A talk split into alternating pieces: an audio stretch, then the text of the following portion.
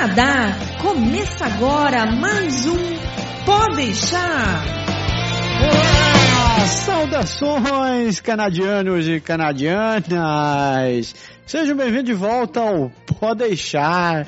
A gente prometeu que voltava e a gente voltou. Eu, Eu pensei que você ia dizer o Fala galera! Você sabe que eu recebi uma puxada de orelha do meu filho, que ele disse que não quer mais que eu fale assim. Daí eu, puxa, tá bom, tá bom, vou buscar um outro bordão. Então, sem contar que outro cara me xingou uma vez no, no, no nos YouTube da vida, dizendo, pá, galera, todo mundo fala galera, eu, tá bom, que droga. é, então, você gostou do meu novo bordão? É canadiano? Então, você está dizendo que você é o. Quando eu lhe cortei agora. É, eu sou. Quem sou eu? Eu sou o Japa! É isso aí. Eu sou é, se você não se esqueceu, você é exatamente o Japa. E eu sou o Berg Lindo, aquele que é negado a chama de feio. Pode deixar programa de número 125, que veio depois do 124 programa 124, como você viu, foi o nosso retorno depois de uma longa ausência. Um retorno maravilhoso, né, Berg? Um surpreendente. demais. A gente estava verificando aí as estatísticas da nossa volta, mais o, o, as últimas poucas investidas que a gente fez em tentar dizer pra galera, galera, nossos podcasts existem, a gente tem conteúdo pra caramba. São, eu dizia sempre assim, são mais, sempre que eu respondia os vídeos no YouTube, alguém que pedia conselho, eu comentava, eu digo, a gente tem mais de 120 programas. Era todo sempre, era sempre, sempre, toda vez, sempre mais de 120, mais de 120, mais de 120. Diga que esses programas têm mais de uma hora e meia, tem programa de duas horas e pouco de duração. A gente fez um cálculo uma vez, dava para mais de não sei quantas mil horas de áudio de nós. E teve gente que escutou em, em sequência assim, e se não pirou, endoideceu ou enlouqueceu. Foi. Quem conseguiu fazer isso daí, eu tenho, eu ia dizer que eu tenho orgulho, mas eu acho que eu tenho dó de vocês. ter aguentado tanta coisa. Mas é verdade, galera. A gente, a gente tem, dando uma olhada mais estatística, agora a gente teve, desde, a, desde o nosso retorno, faz duas semanas? Três semanas? Três semanas? Faz duas semanas. Ah, duas semanas. Nós tivemos nada menos do que 11 mil downloads. Exato, isso deixa a gente muito, muito feliz. A gente não consegue pensar em como agradecer tanto um número tão, tão bacana, assim, tão grande quanto isso. Se a gente contar que desde o nosso começo ali para as bandas de 2013, né? 2012, 2012. 2012, verdade, 2012. É. A gente já está se aproximando dos 90 mil downloads do total.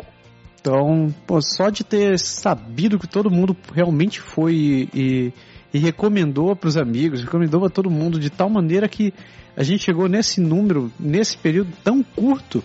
Nossa, não tem, a gente não tem como agradecer o suficiente vocês, olha, na boa. Vocês são demais. Nossa, muito Não, tem sim, tem, tem. A gente vai agradecer as pessoas aqui ao vivo, ao vivo não, ao gravado no podcast. Ao gra... Aqui, regravado para toda a eternidade. A gente quer agradecer a vocês. A lista é grande. Você quer começar, Berg? Eu começo, e dizer antes disso, que se você se sentiu injustiçado porque a gente não falou o seu nome, a gente já comentou isso no programa de 124, quando a gente voltou, mande um, um abraço pra gente, mande um abraço pra quem se quiser, mande um comentário e a gente vai tentar falar de você também. Então, eu queria começar falando quatro nomezinhos especiais que a gente recebeu quando a gente lançou o site do Canadá agora e que a gente começou a anunciar tranquilamente isso, anunciou também no Facebook, pode deixar. E são figurinhas carimbadas que estão sempre com a gente, estão sempre dando comentário, like, força. Então queria mandar um abraço especial para o meu querido amigo que eu tive o prazer de conhecer, brasileiro, veio aqui, a gente se encontrou dentro do ônibus e a gente conversou várias vezes nos nossos caminhos aí indo trabalho ali indo fazer o curso e foi um enorme prazer ter podido encontrá-lo em pessoa aqui. Então, Leandro de Paiva, Leandro, um grande abraço para você. Eu vejo sempre sua fotinha aqui na, nos comentários nos likes e tal. Obrigado por estar com a gente. Um grande abraço. Uma promessa que eu tenho que eu já cumpri uma vez, eu vou cumprir a segunda agora. Nosso amigo David Benner. O David tá com a gente faz, acho que lá desde o começo de 2012, quando a gente começou. E comentário, incentivo e compartilha tudo. David, muito obrigado pela, pela, pela ajuda, por estar com a gente. Você pediu que a gente falar, mandar um abraço, o abraço tá aí. Muito obrigado mesmo. Bom contar com vocês. Queria mandar também um abraço para nossa amiguinha Carol, Carol Castro. Carol, eu falo com ela, Carol é, é, mora aqui em Quebec, é amiga nossa. E a gente, ela discute muito sempre sobre ideias, sobre coisa. Carol dá um monte de, de ideia para nós e sugestões e pede pra gente falar. Então, Carol, beijo para você. Sei que você tá aí de mamãe agora, de molho, só dormindo tarde e tendo trabalho com o rebento, mas beijo e abraço para você também. E para terminar, alguém que, se eu posso dizer desta forma, não nos deixa em paz no ótimo sentido. tá sempre comentando, tá sempre ali dizendo alguma coisa, é a nossa querida amiga Letícia Nina. Letícia, a gente sempre vê mensagens, vê coisas, às vezes a gente não consegue responder tanto na velocidade em que a gente recebe as mensagens, os comentários de vocês, mas a gente não esquece. Obrigado mesmo. Valeu, valeu demais. Antes da gente pular para a segunda lista, eu queria agradecer é, duas pessoas que uma tá aqui, a outra não tá, mas são dois, são dois dos nossos ouvintes internacionais é, extremamente presentes que nos acompanham faz muito tempo. Um deles é o nosso ouvinte do Timor-Leste. Renato, Renato, você que sabe, você sabe que eu tô falando de você. Renato, muito obrigado por seus comentários, a gente recebeu seu e-mail e realmente a gente deseja que você consiga realizar seu, seu plano, conseguir vir para cá e com certeza a gente poder sair para beber. E, muito, é isso boa, aí. muito boa sorte. E a segunda pessoa é a Yuri, que mora em Ina, em Nagano, no Japão, que também escuta a gente. E já escuta faz muito tempo, né, Yuri? Faz muito tempo, por sinal. Acho que agradecer muito. É, vocês dois são só. A gente sabe que vocês acompanham a gente faz muito tempo e a gente, a gente é, deve isso a vocês também, deve essa atenção, esse carinho que vocês dão, assim como todas as pessoas que também escutam a gente, que estão principalmente todo mundo que está vindo do Brasil, que aposta no que a gente está falando aqui, que acredita, que escuta o que a gente fala, que nos manda e-mail, nos manda mensagem. A gente espera que vocês realmente consigam realizar o plano de vocês, conseguir vir, virem para o Canadá. E no que depender da gente, a gente está aqui para poder ajudar vocês, né?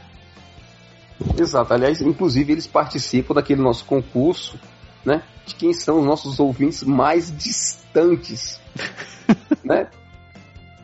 é, o negócio é bem. É bem assim mesmo. O Renato tá no pau a pau, né, com a Yuri. Né? Timor, a Yuri. Timor, Quero Timor, ver quem aparece assim, eu moro mais longe que eles, escuto vocês. Né? Interior do Ceará não vale. Não, interior do Ceará não é tão longe assim. Só que você vai de pau de arara não quer dizer que é longe, não. Pô. Né? Pô, pra próxima lista? Vamos pra próxima lista. Tem uma galera também que é figurinha carimbada nas que são nossos seguidores fiéis podcast. Você olha assim, todo podcast, toda vez que a gente lança alguma coisa, tem sempre um comentário, você vai na lista dos likes e tal, o pessoal tá lá sempre dando uma alô. Então queria mandar um abraço aqui de maneira bem rápida. Márcio Tuller, que mandou comentário recente pra gente, Renata Barbosa, Renatinha, obrigado. Fabiana Vagues, Roberto Yuri, meu compadre Ninho Nielson, a nossa amiga Corucha Celta, que eu já conversei com ela sobre vários assuntos diferentes de de francês e de ideias e não sei de que também que manda bastante comentário. Gilson, Gilson Júnior, Gilson está sempre aparecendo junto com a gente nos comentários.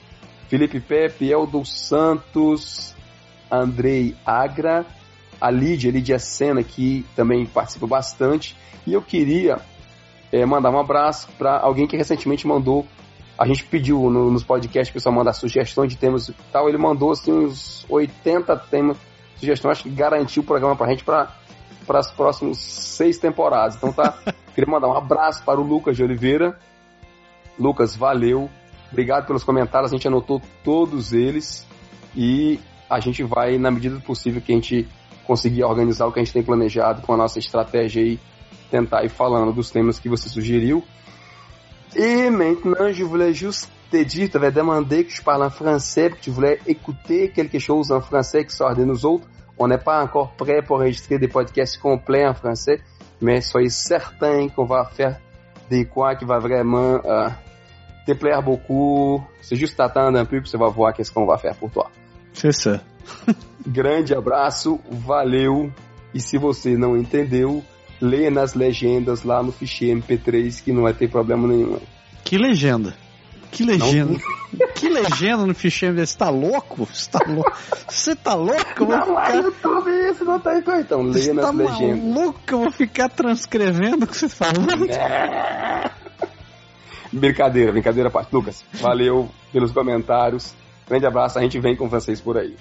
Outro, outro, outro grande agradecimento que a gente tem que fazer é, foi é, o pessoal que participou do nosso webinário, nosso primeiro webinário junto do, do Pode Deixar, em conjunto com o Canadá Agora.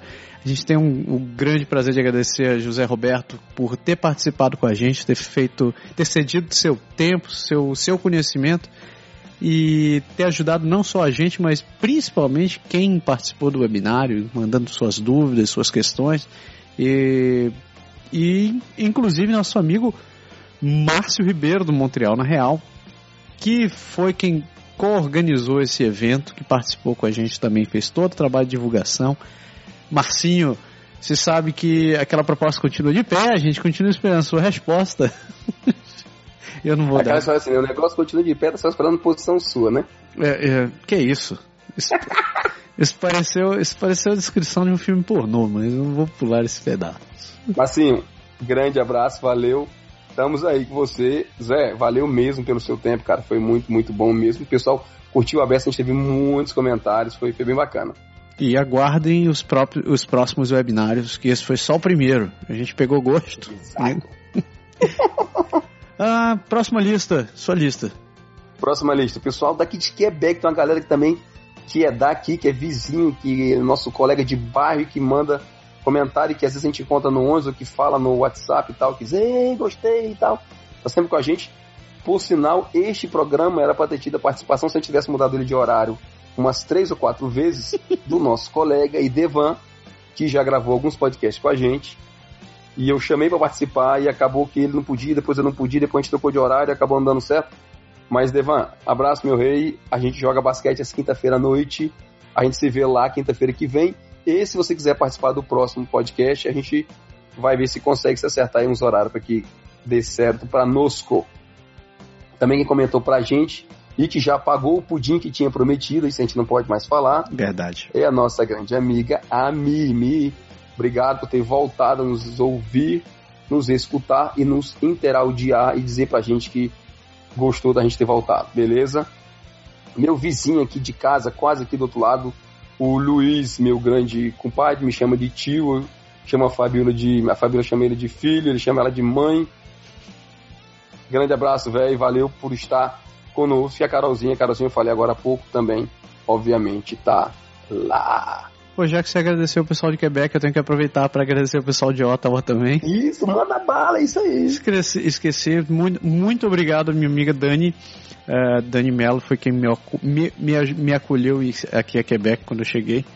Muito obrigado por escutar a gente, por mandar sugestões e tal, ouvindo e participando do que a gente faz. E você já acabou de responder a ele também, o Eldo Santos. Eldo, eu tive o prazer de conhecê-lo pessoalmente. E El- Eldo e família são pessoas fantásticas e estão aqui passando, passando um período em Ottawa. Muito obrigado pela, pela, pela oportunidade de ter conhecido vocês e continue com a gente, porque é um maior prazer ter vocês, cara, junto. Se você me permite agradecer alguém de Oral também, certo? Eu queria pegar o seu gancho e agradecer o fiel escudeiro mais bem pago do Pode Deixar, que é a Mar. A Mar tá sempre comentando, sempre dizendo lá, não tem pessoa que participa mais que a Mar. Mar, beijo pra você, saudades, obrigado por estar deixando seu marido participar ainda comigo nessa onda maluca e por continuar contribuindo com a gente, sempre com ideias, exemplos, sugestões, comentários e tudo mais e alguma coisa. Beijo pra você. É, finalmente, para a gente poder fechar essa sessão de, de agradecimentos, a gente quer agradecer a todo mundo que se inscreveu no, no Canadá Agora.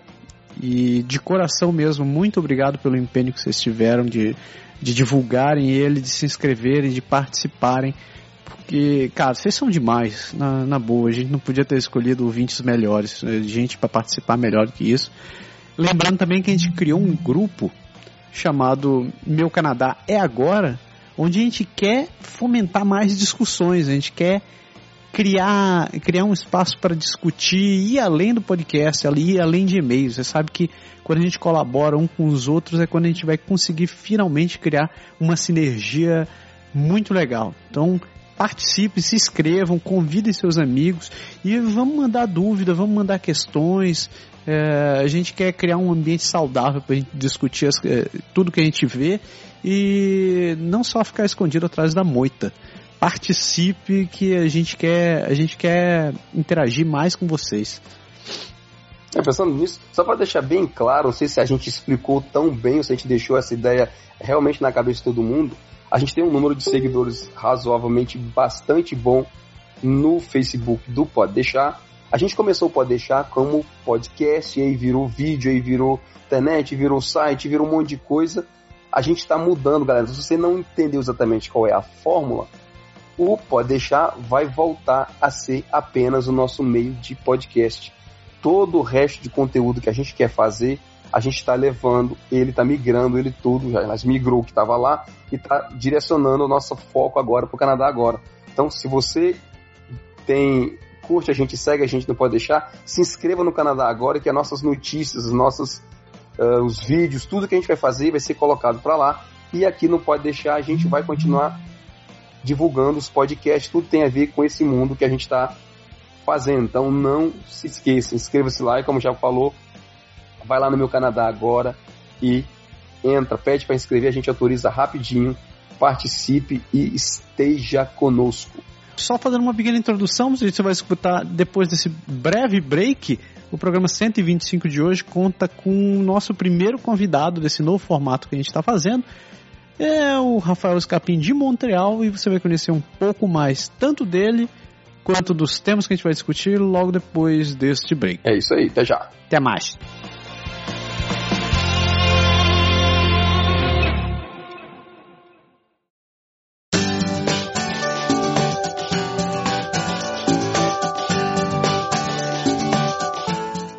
Como vocês ouviram no último programa, o programa 124, onde anunciou o nosso retorno, a gente está com uma, algumas mudanças no formato do programa e hoje a gente vai estrear uma delas. O foco daqui é diferente de você que está acostumado a assistir o Podeixar. O programa de hoje, que ainda não tem um nome oficial, né, Berg? Não achou um nome pra você. A gente não achou um nome ainda não, mas. Uma hora chega, uma hora dá certo. A gente vai tratar um pouco de alguns temas que estão acontecendo aqui no Canadá e alguns, alguma coisa que está trazendo no Brasil. A ideia do, do quadro é exatamente essa é a gente discutir do ponto de vista de quem mora aqui no Canadá, quem já tem contato com canadense, que já está há algum tempo aqui, ou que simplesmente tem uma, uma, uma boa opinião bem formada para poder compartilhar com todo mundo. O que nos permite introduzir o nosso convidado de hoje. Nosso convidado de, de, muita honra, por sinal, né? Se a gente for somar o currículo Lattes do cidadão, tem mais títulos do que eu já tive em histórico acadêmico na minha vida. Com a gente aqui, Rafael Escapim, doutor em educação, educação à distância. Física computacional com ênfase em learning. Então, sentiram, né? O cara não é pouca coisa. Para começar, ele já é físico. Um estágio que a maioria das pessoas considera como anormal. O cara conseguiu se formar como físico. Ele merece realmente um prêmio, uma, uma honraria. E ele, além de se formar como físico, fez mestrado e doutorado. Fala um pouquinho pra gente do que é a sua vida lá, Rafael. Maravilha. É, eu trabalho no Dawson College, que é, é, é o maior CEGEP, seria um college em outras províncias. CEGEP do Quebec. A gente tem 11 mil alunos e em torno de 600, 700 professores. Ah, eu trabalho com tecnologia educacional, eu sou, coordeno a área de tecnologia educacional do college. Dou aula também na educação continuada, na em aula de informática, em ciência da computação. E tô lá desde 2008, quando eu cheguei aqui. Trabalho com, os, com professores na área de tecnologia educacional e dou aula para alunos na educação continuada e, e é aberto a todo mundo essa, essa parte. Fantástico. Como a gente disse, a gente está experimentando um formato novo hoje e a gente vai trazer três temas que aconteceram aqui recentemente no Canadá. Você quer trazer o primeiro tema, Berg? Nós vamos falar do, do incidente, se puder chamar assim, que aconteceu lá em Saskatchewan, né, do tiroteio que, que acabou fazendo algumas vítimas e que foi um lance bem, bem bastante, bastante triste, assim, coisa que a gente vê acontecer em outros lugares do mundo e que a gente pensa que está salvo e que essas coisas não acontecem no Canadá. Né? O incidente que o Bert está falando foi um tiroteio que aconteceu em La Loche, uh, em norte Saskatchewan, onde um adolescente de 17 anos chegou na escola e infelizmente fez três, é, quatro vítimas, deixou outras hospitalizadas gravemente. Uh, a polícia não divulga o nome, o nome do, do atirador, porque ele está dentro do, da política de proteção ao menor. Mas o, o que foi apurado a respeito dele é que ele sofria. Os colegas diziam que ele sofria muito bullying na escola e que era alguém realmente fechado, bem parecido com o que a gente sempre escuta em tiroteios que acontecem bastante nos Estados Unidos. La Loche é uma região com pouco mais de 3 mil habitantes, onde a maior parte é da tribo Den, mas é uma das etnias dos nativos americanos aqui do Canadá. A cidade começou a sofrer bastante desde a década de 60 e 70, onde a população foi obrigada a mudar o, a principal forma de atividades uh, de atividades que eles tinham, que era baseada com a caça e a pesca, para ter entrar dentro do mercado de trabalho, como todo mundo conhece, trabalhando, um, recebendo um salário base e etc e tal. O grande problema com isso é que não tem lá grandes empresas dentro da região e não tem um grande incentivo. Com isso, a taxa de desemprego é altíssima dentro da região. Cerca de 22% da população está desempregada e também tem um alto nível de suicídios, cerca de três vezes o da média nacional, que atualmente deve dar algo em torno de 12 para cada 100 mil os habitantes reclamam que, além do isolamento, a cidade tem poucas atividades para as pessoas, para os jovens. Então, gente que se desloca para lá acaba, acaba caindo naquela situação: tá, cheguei aqui, quero empreender, mas não tem como, não tem nada, não tem gente, não tem mercado. Sem contar que eles estão isolados de todo mundo. Já tem pedido para o governo federal a construção de uma estrada que ligue a Fort McMurray, em Alberta, para que possa permitir as pessoas, no mínimo, se deslocarem a um centro maior para ter possibilidade de manter algum certo de atividade. suicídio é uma realidade grande aqui no Canadá. Pesquisando por aqui, eu descobri que o Estatística Canadá acredita, é, com levantamentos que eles fizeram, eles dizem que 14,7% das pessoas aqui no Canadá já pensaram em se suicidar e 3,5 já, já tentaram suicídio. Se você parar pra pensar nisso, uma época de 11 mil pessoas já tentaram suicídio no país. É. Agora eu trago pra vocês, o que, é que vocês acham, o que, é que vocês têm a dizer sobre esse incidente que aconteceu, Rafael? Você, você é o convidado, você ganha o primeiro direito de resposta. Bom, a própria localização dessa cidade, em Saskatchewan, é né, uma cidade isolada, sem... É com uma, com uma, taxa de desemprego altíssima, bem maior que do resto da, das cidades da, da, da, província, né, já pode explicar talvez muita coisa, né? As pessoas ficam numa condição é, de, de, talvez de desespero, de, de sem perspectivas futuras, e muitos apelam a um ato extremo de cometer um suicídio, entram em paranoia e tentam fazer alguma coisa mais violenta mas é uma coisa curiosa, comparando com o Quebec, com cidades isoladas no norte do Quebec, você tem taxas também de, de, de suicídio, de, de, de alcoolismo altíssimas também. E mesmo o Quebec é, um, é um, acho que a quarta província com, no Canadá com, com taxas mais altas de suicídio, está em, tá em quarto lugar no Canadá. O primeiro lugar é Nunavut, 71%, depois nos territórios do Noroeste, Yukon e Quebec. Então, Quebec é a quarta província do, do Canadá com, tá, com as maiores taxas de, de, suicídio no país. O inverno pode explicar muita coisa, né? Mas, mas é, sim, geralmente você vê é, em Montreal, por exemplo, no inverno é comum às vezes o metrô parar.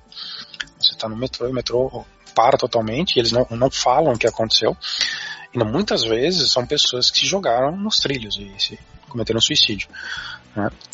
Uma amiga minha uma vez, uma, uma vez viu uma pessoa se jogando, ela estava nos primeiros vagões, ela viu uma pessoa se jogando, literalmente na plataforma e parou todo o sistema. Só pegando o teu gancho do suicídio, eu vejo que quem é grande vítima também disso, obviamente que o inverno tem, tem, um, tem uma função muito grande na autoestima das pessoas, mas Sempre que eu leio notícias sobre suicídio, sempre tem um alto nível de nativos, nativos americanos envolvidos, né?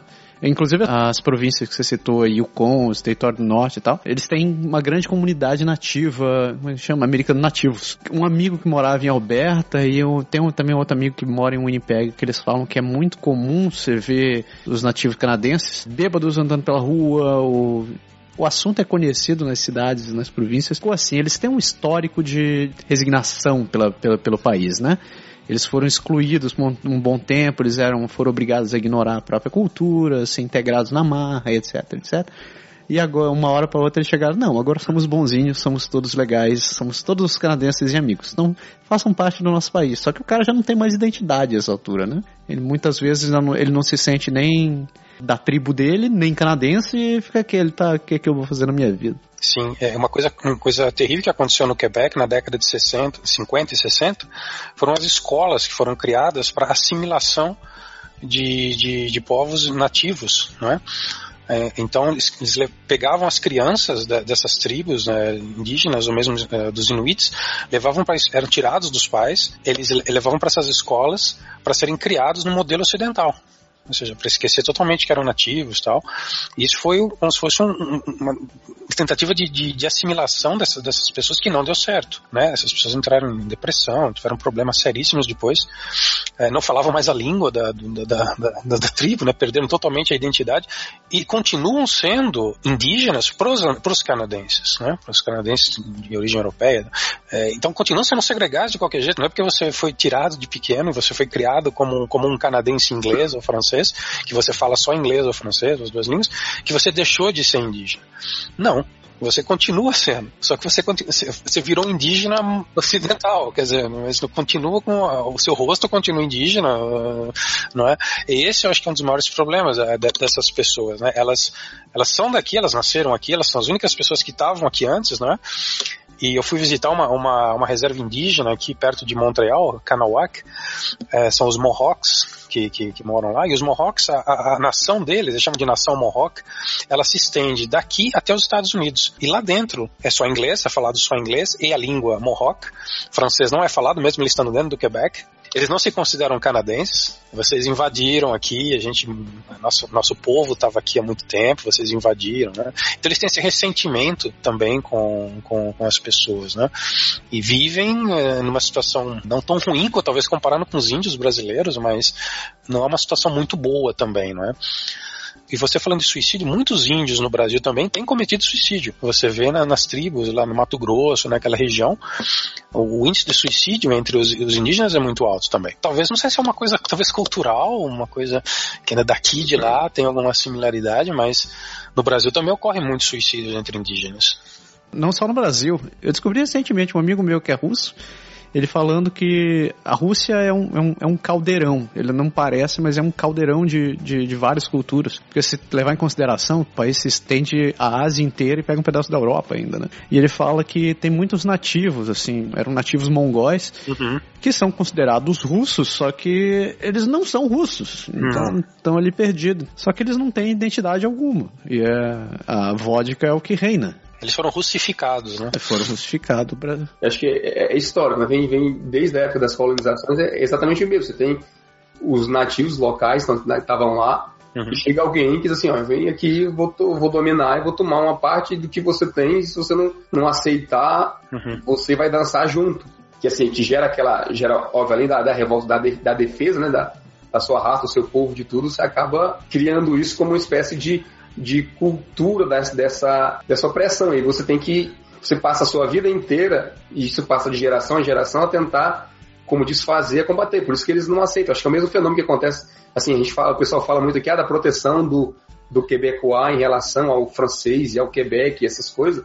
Assim, é um fenômeno um pouco parecido. Você está sendo oprimido, assim, a gente, graças a Deus, a gente nasceu trocentos anos depois, a gente não passou por isso, mas você ser invadido e ser e ser oprimido e ser forçado, ou você foge ou você se defende, né? E eles carregam isso para sempre. Essa coisa de, de abnegar o, o, restante, de querer segurar, é, é, muito forte. É interessante esse lance que aconteceu com, que acontece com, com não só com, com o nativo americano canadense, mas de qualquer outro lugar do mundo, que para todos os sentidos, eles estavam ali antes, né? Então chegou alguém depois, que foi o colonizador, o grande homem branco. Ele chegou e veio trazer a evolução para todo mundo. E nisso ele traz consigo seus valores, suas ideias, seus conceitos e simplesmente obriga todo mundo a dizer assim, olha, você tem duas opções.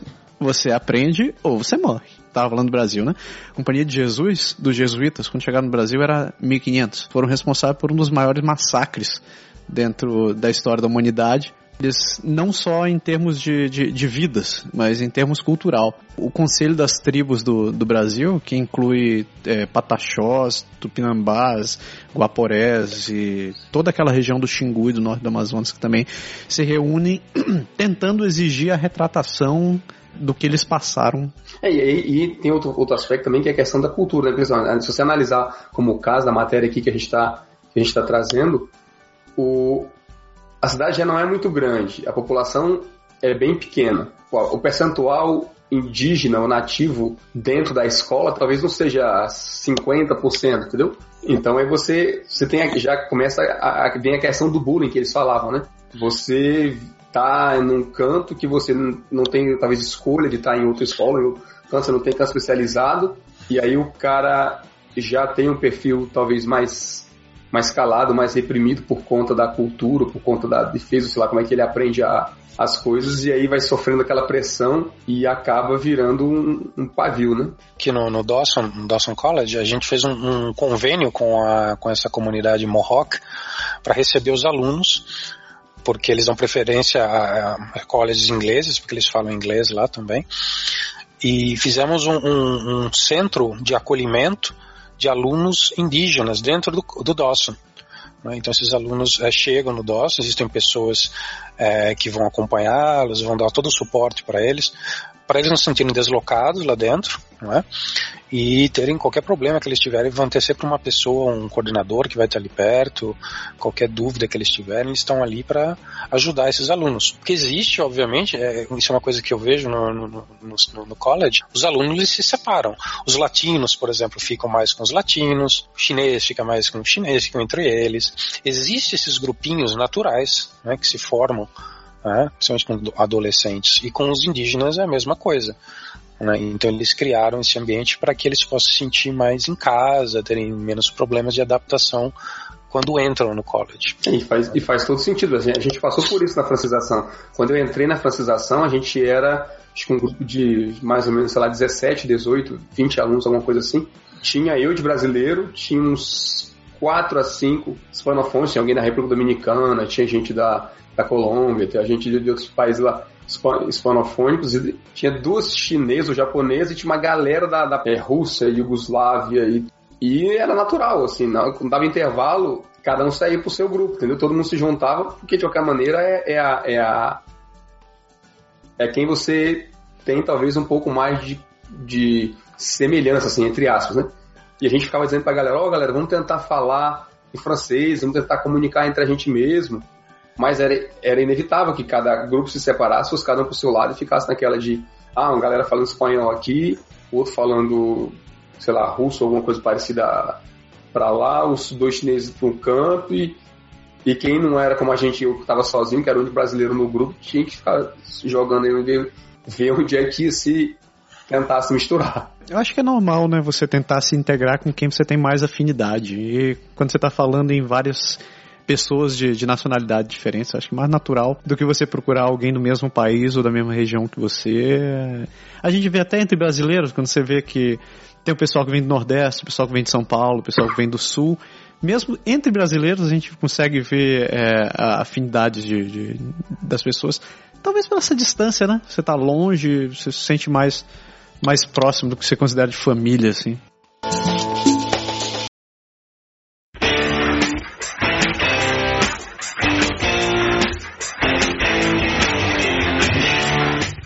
Segundo assunto traz o seguinte ponto. Uma reportagem que saiu essa semana diz que o bilinguismo do Canadá tem avançado no país, principalmente graças ao Quebec. De acordo com um estudo do Statistic Canada, desde 1901, quando alguém resolveu começar a fazer essa pesquisa pela primeira vez, o número de pessoas que, que se considera bilíngue, que fala ambas línguas oficiais do Canadá, no começo do século XX, em 1901, era de uma pessoa em cada seis se considerava bilíngue. Atualmente no país, a média nacional é 18,3%. No Quebec, entre os francófonos, 40,2% deles se considera bilíngue, enquanto que entre os alófonos, quem não tem nem como o francês nem o inglês como língua materna, 55% das pessoas fala o inglês e o francês. E a maior porcentagem está entre os anglófonos. Para surpresa de todo mundo, 70% das pessoas que têm como língua nativa o inglês também se considera francófona, que fala francês. Rafael, você vive a realidade da maior cidade, da maior cidade da província de Quebec, que, que vive dentro desse caldeirão de falar-se o inglês e o francês. O que, que, você pode falar dessa pesquisa? Assim? Você acha que realmente o Quebec tem uma grande responsabilidade em transformar o país em uma nação bilíngue? É a maior cidade francesa do Quebec, a segunda maior cidade francesa do mundo depois de Paris, né? Só que os franceses não acham muito bem isso, né? Brincadeira, eles falam que aqui a gente não fala francês. Isso é outra história, né? Eu estava lendo uma pesquisa outro dia interessante, dizendo o seguinte, né? É, o que acontece com os imigrantes quando eles chegam no Quebec? Grande parte dos imigrantes de origem latina, eles adotam o francês como língua língua de trabalho, como língua para viver, porque é uma língua mais próxima da sua língua de origem, ou espanhol, ou português, né? Italiano, talvez, mas é, é mais, é mais fácil de aprender. Já os chineses, por exemplo, eles tinham muita dificuldade com o francês e, e, e era mais fácil eles migrarem para o inglês muitos, muitos é, chineses, na verdade, usavam até o Quebec como um trampolim para outros lugares. Chegavam aqui, talvez fosse mais fácil de, de entrar, e depois de quatro anos, três anos, iam para outra província. E a língua talvez fosse um dos fatores. Mas 70% de anglófono? É, o que acontece, né? O DOS é curioso, né? Porque o DOS é, o maior, é o maior CEGEP de todo o Quebec. Existem 51 CEGEPs em todo o Quebec. E, e o Dawson é o maior CEGEP de todos. E, e curioso, ele é um CEGEP anglófono. Né? O que eu vejo no Dawson, muitos alunos é, francófonos vão para o Dawson para aperfeiçoar o inglês. Né? Eles querem ter uma, uma vivência melhor em inglês, depois talvez fazer uma universidade, uma McGill, uma Concórdia em inglês. E isso é uma, isso é uma realidade, né? isso existe. Porque eles acham importante, como é importante, né? o inglês. Só falar o francês, você vai estar restrito, vai trabalhar no Quebec, na França ou na África, né? Você pode escolher onde você vai. Tem o Haiti também, não esqueça do Haiti. O Haiti ali do lado, né? Tudo bem, né? Outra coisa interessante, você falou, 70% dos anglófonos, eles são bilíngues. Isso é uma coisa curiosa. É, é, é o, o, o médio, ele tem muito medo do que ele chama de assimilação. Ele tem medo de ser assimilado na cultura anglófona. Ou seja, se você aprender inglês, você vai deixar de ser eh, a sua cultura francófona, vai entrar no mundo anglófono e pronto, você se perdeu na vida. se perder não volta mais, né? Mas aconteceu um processo inverso no Quebec, né? Os anglófonos que foram, é, como se diz, assimilados aqui. E, e, você tem pessoas, tem muita gente de, de sobrenome inglês, principalmente no interior do Quebec, que não fala inglês mais. É mesmo? Sim, eu conheço pessoas, assim, se vê sobrenome Kennedy, que são irlandeses, que vieram para cá, tem sobrenome inglês e não falam mais inglês. Então foram assimilados, literalmente. Isso é uma coisa que acontece. Não é, claro, muito grande isso, porque muita gente foi embora do Quebec. Muitos anglófonos foram embora daqui quando começou a ter referendo, essas coisas aí. Muita gente acha que isso é feito de propósito. Pra, eles fazem um referendo a cada 10, 15 anos para esse restinho que ainda tem de inglês ir embora de vez mesmo, né? pra acabar o processo, né? Ser mais rápido. Acho que aconteceu um processo de assimilação com os anglófonos aqui. E muitos anglófonos é, que, que continuam morando aqui se esforçam, falam francês, é? Os filhos falam, estão, estão integrados aqui. Quem continua aqui, eu acho que está integrado. Quem não gostou dessa história, já foi embora daqui há muito tempo. Quem realmente está aqui é porque gosta daqui e está integrado, fala as duas línguas. É, uma, coisa interessante é que todo mundo fala que o Canadá é um país bilíngue. O Canadá não é um país bilíngue, o Canadá é um país de duas línguas, né? Uhum. Tem uma banda que fala inglês, tem uma banda que fala francês, uhum. e tem alguns poucos lugares dentro do Canadá onde isso é realmente concentrado, o bilinguismo ele existe mais. Tem pro lado da, da New Brunswick, tem uma certa parte ali para o lado depois da gente, que depois do Quebec. E o caso evidente e clássico é Montreal. Montreal é o único canto, assim, não sei se é porque toda vez que eu vou a Montreal eu ando sempre mais ou menos nos mesmos cantos. Se eu chego falando francês, me falam em francês. Se eu chego falando inglês, a pessoa fala inglês, a pessoa troca você, você não tem problema em se comunicar em uma língua ou em outras. De fora aqui eu tenho a impressão que o inglês é mais forte em Montreal. Montreal é um ponto fora da curva no, no, no, no Quebec, né? Montreal é uma, é uma, cidade que eu, eu considero a única cidade verdadeiramente bilíngue do Canadá. Uhum. A capital, é, Ottawa, é, uma, é bilíngue burocrática. Não é? Ou seja, você tem que falar porque senão você não trabalha no governo. Mas na rua as pessoas são muito mais anglófonas. Quem fala francês veio do, de Gatineau ali do lado, né? cruzou a ponte e, e trabalha ali. Você sai de Montreal, você vai pro interior aqui do lado do lado, você anda tipo 15, 20 minutos de carro, é francês. As pessoas uhum. te olham torto se você falar inglês. Você vai no, no, no Tim Hortons lá e pede em inglês, a pessoa te olha torto, né? Mas é verdade. Né? Montreal não, Montreal é, é, um ponto fora da curva. Por isso que quando teve essa história de separar, separar tal, né? Muita gente falava, não, se separar, Montreal tem que ser independente do resto também do Quebec, porque é um lugar que vai ser um tá lugar... No meio, tá no meio do caminho, né? Tá no meio do caminho, né? E, e é uma cidade realmente que, que é bilíngue. Então você vai numa loja, num lugar, as pessoas te, te saúdam com bonjour hi. É. Né? Isso, é verdade. Então, eu não sei se em Quebec tem isso, em Montreal tem. Né? Não, em Quebec não. Em Quebec o pessoal Quebec só fala francês. É bem assim, francês.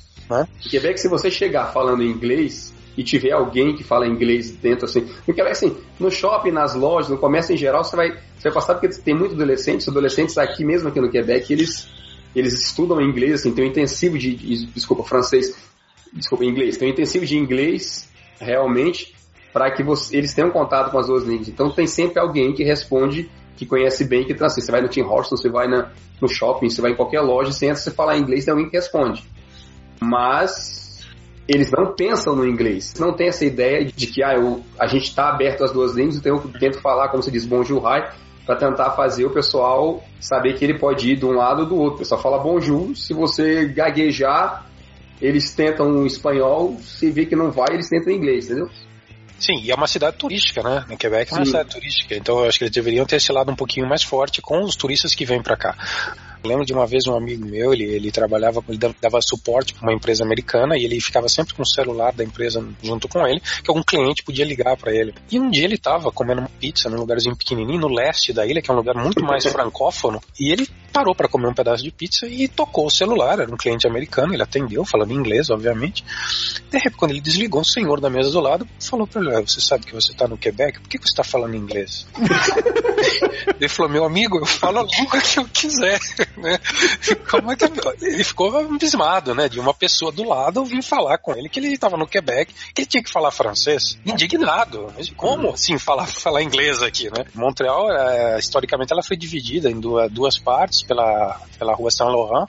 Então a parte leste era historicamente mais francófona e a parte oeste era historicamente mais anglófona. Né? Você tem ainda bolsões ainda anglófonos, Westmount, que é uma cidade dentro de Montreal, o Dawson está dentro de Westmount, que é uma cidade ainda mais anglófona, você não vê, os sinais são todos de stop na rua né? Você não tem o arrête assim de, de francês, porque a maioria das pessoas é de origem uh, inglesa lá. E assim como outras cidades na parte oeste, West Island, eles chamam muitas cidades, a maioria das, das famílias ainda que estão lá são de origem inglesa. Mas no resto, não, né? Essa coisa de Montreal ter uh, essas duas comunidades ainda muito fortes dá esse caráter mais bilíngue da ilha.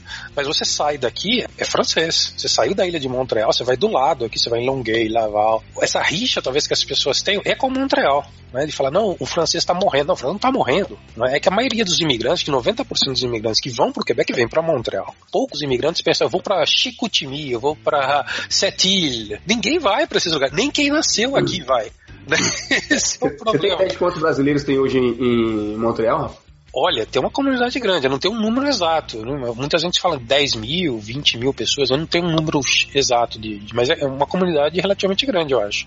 É, porque o, o, número que eu tinha ouvido aqui era em torno, que eu tinha ouvido falar, era em torno de 8 a 10 mil, realmente. É, em torno desse número. Se tem um número muito exato, porque muita gente não faz registro no consulado, então Isso. chega e fica aqui, né? Mas realmente, é, você é. percebe que tem muito, muito brasileiro é. aqui. Mas se você parar para comparar com Quebec, é a segunda maior, a gente calcula que tem em torno de mil. E no interior ainda, que eles chamam de regiões, né? Isso. Nas, nas regiões aqui, praticamente é quase impossível você levar pessoas. Existe todo um, pro, um programa do governo para atrair imigrantes e mesmo pessoas que são nascidas aqui para trabalhar nas regiões. E eles não querem ir. Porque é um lugar isolado, afastado, não tem, né, não tem vida, na verdade, para ele. Tem pessoas que gostam, né, vão ficar isolado, natureza, lindo, maravilhoso. Mas muita gente não é o perfil pessoa quer não estar no lugar que ele tem acesso a cultura, a gastronomia, a shows, a um monte de coisa que ele não vai ter num lugar pequeno desse, né? Eu lembrei da, da primeira parte que a gente falou. Na cidadezinha lá de La Loche tem 3 mil habitantes. Aí eu me pergunto, tem esses programas do governo que te estimulam aí passar numa cidade dessa, mas será que tem estrutura nessa cidade para o pessoal ir, para se, se estabelecer e não chegar no estágio de ficar vendo a grama crescer e notar assim, puto, crescer um milímetro? Esse é o grande problema, né? E mesmo pessoas que moram no norte, por exemplo, muitos inuits que moram nas cidades do norte vêm para Montreal e aqui, onde eu moro no centro aqui, o Hospital das Crianças ficava perto, na esquina de casa. Agora ele mudou lá pro, pro novo hospital que fizeram. Viam muitos inuits é, trazerem os filhos para serem tratados no Hospital das Crianças e muitos não voltavam para o norte, ficavam aqui. E ficavam alcoolizados, né? O índice de alcoolismo é muito alto entre os inuits. Então eles ficavam nessa praça que tem aqui em frente, ficavam lá bebendo o dia todo, ficavam em casas de, de auxílio, em albergues que o governo tem aqui do lado, e não, não regressavam para o norte.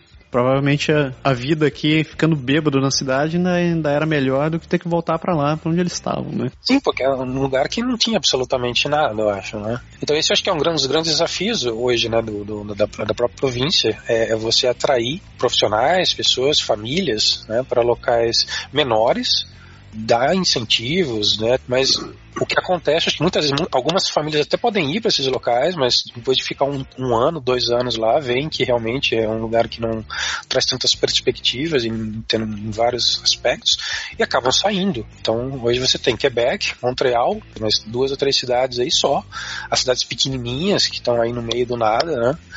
Tem um problema muito sério de retenção de, de, de pessoas e mesmo alunos nos CEGEPs desses lugares, tem CEGEPs que quase estão à beira de fechar nesses lugares, porque não tem quase aluno mais, né?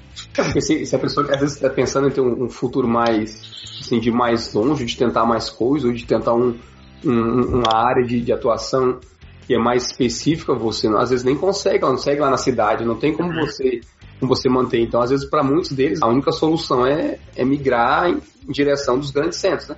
O pessoal mesmo aqui de Quebec, de vez em quando a gente vê que assim, ah, não, de repente vale a pena fazer em Montreal porque lá eu tenho mais oportunidade. É, eu acho que essa é uma, é uma coisa natural, né? Essas, as cidades estão aí e Montreal realmente oferece muito mais opções, né? Só que a cidade começa a inchar depois de um certo ponto, né? Você não tem, consegue absorver tanta gente e daí as pessoas têm que ir para outro centro, né?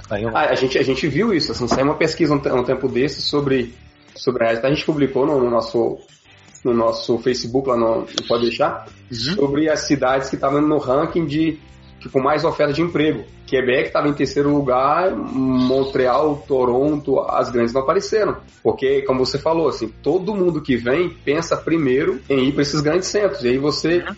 assim, acaba realmente superlotando. Assim. Eu tive em Montreal várias vezes, eu fui a Toronto duas vezes, eu tive em Ottawa quatro ou cinco vezes. A gente entra nos grandes centros e você tem a impressão que não vai conseguir sair. É, é um assim, quem vive em cidade menor, como eu vivo em cidade pequena, como Quebec, tá, é caótico, assim, né? É, Montreal eu acho uma cidade de um tamanho ideal. Ela não é nem muito grande nem muito pequena. Ela tem um sistema de transporte público muito bom, na minha opinião. É, metrô e ônibus conectando quase a ilha toda de metrô. O metrô não chega na ilha toda, mas o, a rede de ônibus chega. Ciclovias, assim, todo lugar. É, a cidade tem maior número de, ciclo, de quilometragem de, ciclo, de, ciclovias na América do Norte. Então, bicicleta aqui é uma coisa que as pessoas usam. Até agora no inverno, que não está tão frio, as pessoas saem de bicicleta. E nível de violência é, é, é, uma piada isso daqui. O ano passado, Montreal, com seus quase 3 milhões de habitantes, na, na toda a grande Montreal, teve 29 homicídios. Quer dizer, isso é um número que não existe. Isso é por hora aqui em São Paulo, por minuto. Né? Você compara uhum. com uma cidade maior do Brasil, né? a gente dá risada aqui né? nessas coisas. E muitos, muitos desses homicídios são coisas assim, entre aspas, banais. Né? O marido pegou a mulher, pá, mata. Né? O cara, alguma coisa assim, não é uma coisa, né? você, não tem um, você não tem assalto à mão armada, você não tem essas coisas que são coisas comuns no, no Brasil, nas grandes cidades brasileiras, por exemplo. Mas assim, para as pessoas daqui, eles acham Montreal realmente um centro muito grande grande. Eu acho uma cidade muito assim, com um tamanho bom. Ela não é nem muito grande, nem muito pequena. Tem bairros de Montreal que parece que está no interior interior de uma cidadezinha do Brasil, por exemplo, é pequenininha, tem aquele ar charme ainda de uma cidade pequena. Mas eu, eu gosto muito aqui. É uma cidade, é, para mim, que tem essa mescla muito boa de culturas, tem essa mescla do, do, do, das duas grandes comunidades do Canadá, o inglês e o francês estão aqui. Então, um dia que você está afim de ver alguma coisa só em francês, você acha. Um dia que você quer ver só em inglês, você vai. É, essa mistura eu acho muito legal. Agora há pouco você falou sobre Ottawa, que aqui só, só o pessoal aprende só por causa do governo, de emprego. eu falando da minha experiência, eu tenho contato com um monte de gente que é pai, que tem, tem filho, etc e tal. E uma coisa que eu fiquei interess... É, é, que eu achei muito interessante é o interesse que os pais têm de colocar as crianças em escolas francófonas no primário. Eles têm um interesse muito grande que os filhos aprendam realmente o, o francês e as disputas são, são violentas, assim. Tem escola que. São poucas as escolas que são francófonas e tem, tem várias que são 50%, mas tem pouquíssimas que são francófonas mesmo, e a, e a disputa é acirrada. Só chega ao ponto do pessoal se mudar para a região onde, onde aquela escola, é, aquela escola tem a cobertura, para que as crianças possam ter um ensino em francês. Então, voltando ao, ao tema que a gente estava discutindo sobre esse crescimento do, do francês, eu acho. Isso foi uma coisa que me surpreendeu aqui em Ottawa, de achar que. Eu, eu não sabia que as pessoas davam esse nível de importância para aprender o francês. Talvez tenha mais a ver com arranjar um emprego no governo, obviamente, né? Talvez, porque você está numa região, você está numa cidade, na, na capital, e, e, na capital, para você ter um emprego no governo, você tem que falar as duas línguas. Talvez os pais tenham, talvez estejam preparando as crianças para um futuro, né, um futuro trabalho no governo, ou, ou pensam, ter uma mente aberta, não, realmente é importante ele aprender o francês, ou outras línguas também. Né? Eu tinha um amigo meu que ele pôs a filha dele de dois anos numa escola de chinês, de mandarim, porque ele falou, não, o futuro realmente é o chinês. Né? A menininha de dois anos já começou a aprender chinês. Né? Mas... É, mas, por exemplo, eu posso dar a experiência da, do que eu vejo daqui, assim, todo mundo nativo aqui de Quebec que eu converso, apesar deles terem essa pátria francesa e tudo, tudo mais, eles têm um lance de cultura muito forte com a ideia de que ter uma segunda língua, aprender a falar uma segunda, pelo menos duas ou três, com todo mundo que eu falo, e digo assim, ah, você fala o quê? Assim, a gente chega e fala, ah, você fala português, é, eu falo português, é, mas você fala francês, é, inglês, digamos, eu não sou fluente em inglês, mas eu falo razoavelmente bem inglês, e assim, eu entendo um pouco de espanhol. O cara fala assim, porra, quatro línguas? Caraca, isso é um sonho, não sei o quê. E seus filhos? Não, meus filhos, eles falam português, porque a gente fala português e eles falam francês novamente, porque todo mundo fala francês. A escola vai ensinar o inglês, eles vão aprender inglês. Para cara, que maravilhoso, assim, que oportunidade você está dando e tal. E também parece que tem essa, essa preocupação que, assim, tipo, eles acham culturalmente que você falar mais de uma língua é, é algo rico, é algo importante, entendeu? É, eu, eu acho assim, o, o Quebec, eu acho que ele, ele, ele, passou muito tempo realmente, como vocês, é, foi, foi uma província que foi, é, foi dominada pelo, pelos ricos anglófonos, e aí tinha essa, toda essa coisa que o inglês era a língua mais falada, e, e eles tinham na década de 50, eles se, chamam, eles se intitulavam de os escravos brancos da América do Norte, então, vocês, por essa dominação dos ingleses e tal. Então esse rancor de, de falar inglês, né, de, de ter o inglês, ficou, ficou na população aqui. Mas eles sabem que o inglês é uma língua importante e muitos alunos, muitos adolescentes entendem isso completamente e vão, é, quando saem da, do, do high school, vão fazer um CEGEP em inglês, por exemplo, para melhorar a língua, aperfeiçoar a língua, para futuramente talvez fazer um curso em inglês, ou mesmo se não for fazer uma universidade em inglês, mas pelo menos eles nos três anos que eles passam no CEGEP anglófono, eles puderam melhorar mais o inglês, depois podem até fazer uma faculdade, uma universidade em francês. Mas eles sabem da importância, né? E existe isso. O interior talvez tenha, tenha uma mentalidade mais conservadora, o interior do Quebec, por essa coisa do querer preservar a língua, né? De ter essa coisa, de não ver o inglês assim com essa, essa importância tão grande quanto quanto as outras pessoas do de Montreal veem. Né? Tem a ver com as gerações, você não acha também? Porque assim, aqui em Quebec a gente vê muito, se a gente fala com com o pessoal de bem mais idade que a, que a nossa, a gente vê que a cultura está tão emprenhada e que eles têm a dificuldade de aceitar as mudanças que vêm de, de todo tipo. A imigração é uma delas, a cultura de, de outras línguas é, é uma delas também.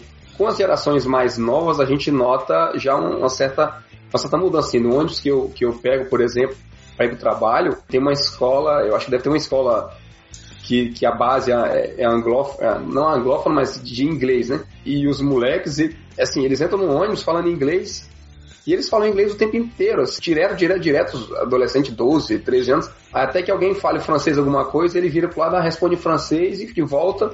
Aí, o Massaro falou de, de, de Ottawa agora há pouco, assim, eu vou aproveitar, porque ela pelo menos é a capital do país, né, bilingue e tal, tô salvo, se eu me enrolar com o inglês, eu pelo menos tenho francês. Cara, eu não consegui falar com ninguém.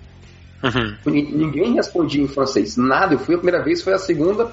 E chegava no restaurante assim, eu posso fazer o um pedido em, em, francês? Ou, ou parece não. Tá, vou ter que me virar então. E aí, assim, depois eu mudei e passei a fazer tudo em inglês, mas porra. É... Não, mas você tava falando em francês, tem que falar em quebecois. É.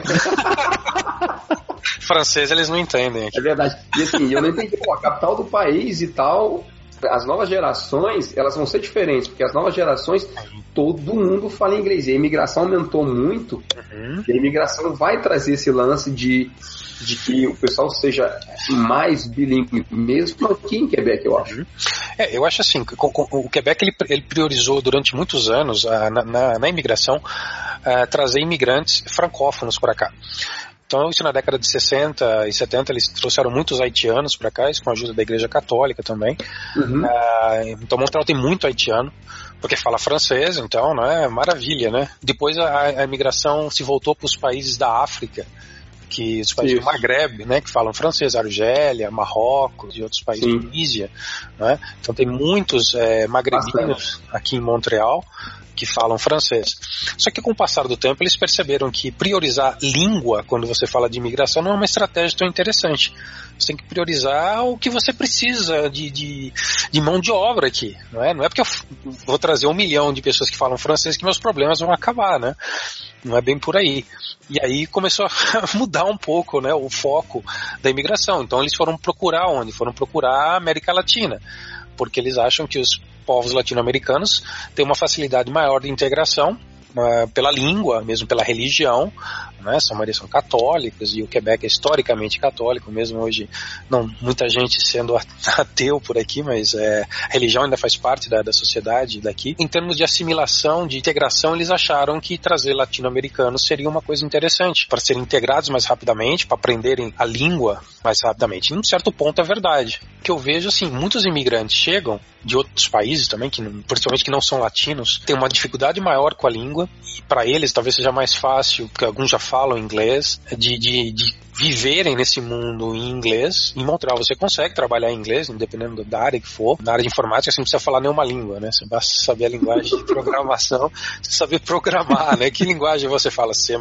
ok, tá, tá empregado. E outros que passam tempo aqui, não conseguem, têm dificuldades e saem da província, né? Acho, acho que Quebec é uma das províncias que tem maior dificuldade em reter imigrantes. Muita gente sai depois de cinco anos e vai para outros lugares. E a língua é um fator que é forte, né? Mas você olhando o resto do Canadá como um todo, você tem é, focos de, de, de francês, né? Você vai, por exemplo, em Alberta, Alberta tem uma universidade em francês. Tem uma, uma, uma, população pequena que fala francês no interior de Alberta e eles criaram uma, uma, uma universidade lá que, que ensina em francês.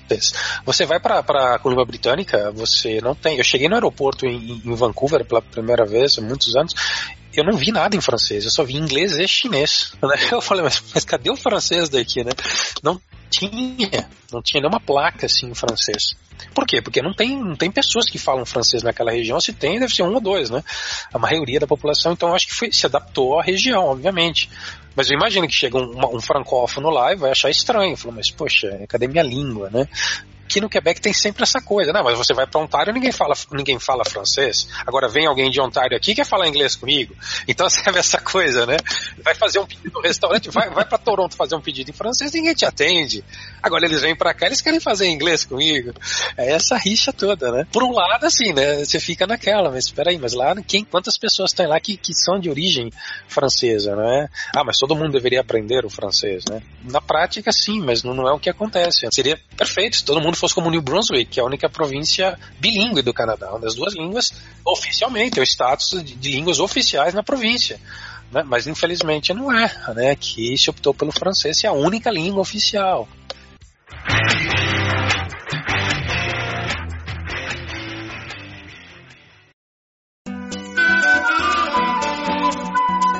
É, vamos para o último assunto. O título é A cultura de recompensar pessoas que devolveram objetos perdidos é bem estranha. Ou seja, aquele caso bem tipo de você é, encontra alguma coisa de alguém e você contacta a pessoa e diz, oh, achei sua carteira, achei sua bolsa, pouco importa, seu livro, seu telefone, qualquer coisa. E aí a pessoa quando vem recuperar, assim, ela acha que ela tem meio que obrigação de te recompensar financeiramente pelo bem que você está fazendo. Eu descobri, eu descobri uma coisa interessante pesquisando sobre isso, Berg. Existe uma lei no Código, no Código Brasileiro, né? a Lei 10.406, artigo 1234. Não é palhaçada, é realmente o Código 1234. Quer dizer, sacanagem não, né? Ela fala o seguinte: aquele que restituir a coisa achada nos termos do nos termos do artigo antecedente, terá direito a uma recompensa não inferior a 5% do seu valor e a indenização pelas despesas que houver feito com a conservação e transporte da coisa, se o dono não preferir abandoná-la. Então, tipo, existe uma lei para isso, cara. Nossa, aqui eu acho que não tem isso não, hein, de lei. Mas, mas é uma coisa cultural, não é? Eu acho que essa lei talvez foi criada porque talvez a nossa cultura, eu não sei, de um modo geral, a gente não tem esse lado, não sei, difícil generalizar, né? Mas aqui, eu lembro que eu assisti uma matéria mas foi no final do ano passado, sobre Tóquio. E uma das coisas que eles estavam falando é justamente dessa honestidade japonesa, né? Dessa coisa que parece clichê, né? E, e, e lá eles falavam assim, eles, eles, foram numa delegacia de polícia em Tóquio e estavam conversando com, com os policiais. E eles falaram, as pessoas encontram as coisas aqui, eles trazem aqui na delegacia e a gente vai fazer o possível e o impossível para encontrar a pessoa e entregar né, uma carteira, uma coisa, uma câmera, alguma coisa, não sei, que a pessoa perdeu. Mas ele falou assim, as pessoas daqui, elas, elas imediatamente encontraram alguma coisa na rua, elas levam para o lugar mais próximo ou colocam numa caixa de correio, alguma coisa, porque não é delas. Né? Então Sim. veja o, o, sentimento que, que, que, né, que, e cultural, novamente. Né? Não é delas, então elas não aquilo não pode ficar com elas. Então elas devolvem, vão, levam para uma delegacia ou para um correio e alguém vai, vai encontrar a pessoa. Saiu uma pesquisa agora uh, faz, daqueles uh, dos países mais honestos do mundo. E está ligado talvez um pouco com essa coisa de honestidade. O Canadá ficou em nono, Dinamarca ficou em primeiro lugar, o Brasil ficou em número 68 se eu não me engano, Eita. num total de 160 países, acho que foi feita a pesquisa. Ou seja, honestidade a gente está um pouquinho lá, lá embaixo ainda, né? Talvez é, por isso é, tem que ter uma lei, né? É, a Dinamarca, a Dinamarca é um caso, é um caso interessante. Eu, eu lembro de quando eu pensei em vir para cá, eu tive um professor de francês por, um, por uns dois meses e falava inglês e, e francês, tinha lá na Dinamarca há um tempo. E ele me contou assim: esse cara, a pessoa com quem eu fiquei lá, ela tinha uma, uma casa bem grande, um terreno imenso e tinha uma, uma plantaçãozinha de uma usinha, vamos falar, de morango. Então o que ela fazia, assim, o que a gente compra no supermercado hoje aqui, que é aquelas cestinhas pequenas com, de morango, uhum. ela, ela pegava aquilo ali e botava, é, enchia cestinhas e botava uma mesa na entrada, na, lá de fora da casa, na frente da casa, com as várias cestinhas dizendo assim, dois, sei lá, dois euros, dois a moeda que era lá na época, cada caixa, deixava o vidrinho lá e ela saía para trabalhar. Uhum. E quando ela voltava no final do dia, tinha lá quatro caixas a menos, oito moedas da. Pra falar que assim, ela não precisava, não precisava ter um vendedor ou alguém vigiando os morangos para poder saber se. Uhum na, na, na, Suíça eu vi a mesma coisa, numa matéria que foi feita na Suíça, acho que o Globo Repórter fez uma visitou a Suíça no final do ano, e, e eles, numa plantação também tinha flores. Era a mesma história, né? Você é, tinha um lugarzinho para você colocar o dinheiro, você pegou, por exemplo, colheu lá cinco flores, você pegava as flores e colocava a moedinha num determinado local. E todo mundo fazia isso, porque isso era o natural né? Não ficava também como vendedor. Agora, você imagina no Brasil você fazer isso, né? A pessoa vai lá, faz a colheita de todos os morangos, ou de tudo que você quiser, e revende do lado, né? Uhum. faz uma banquinha do é. lado para revender, né?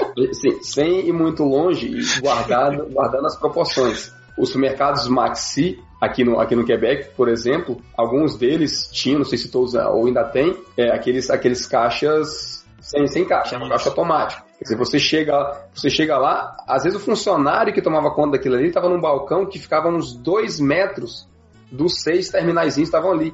Você chegava, tinha balança, você botava ali as frutas, você botava o pêssego, vai passando sacolinho por sacolinho, botando os isso, põe tudo, põe dentro da bolsa.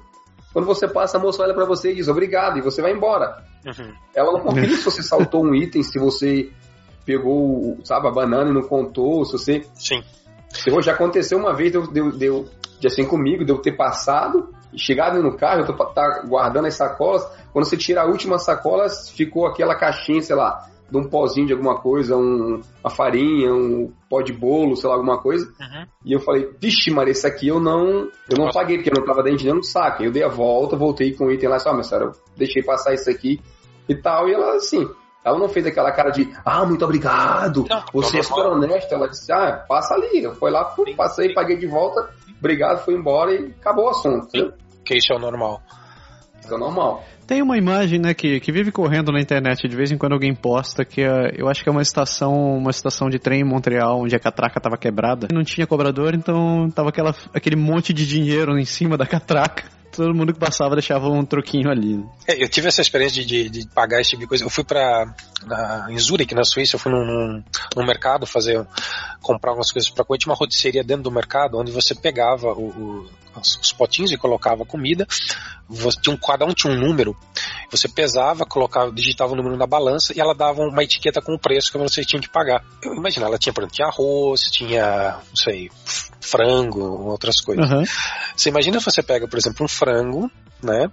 Enche lá o potinho, coloca o código do arroz, que é bem mais barato, sai a etiquetinha, Não, porque brasileiro já ia pensar, não, como é, é que eu vou fazer para burular isso aí, né? Vamos lá, vou começar a pensar aqui, é muito né? fácil, né? Sim, é muito, mas ninguém faz isso, entendeu? Sabe, as pessoas, todo uhum. mundo, né? Todo mundo direitinho lá, faz, pega, pesa, põe o um número, porque já são, sabe, isso é cultural. Por que, que a pessoa vai fazer diferente? Por que, que ela vai né, roubar o mercado ou vai ficar, né, uma coisa absurda, uma pequenininha, né?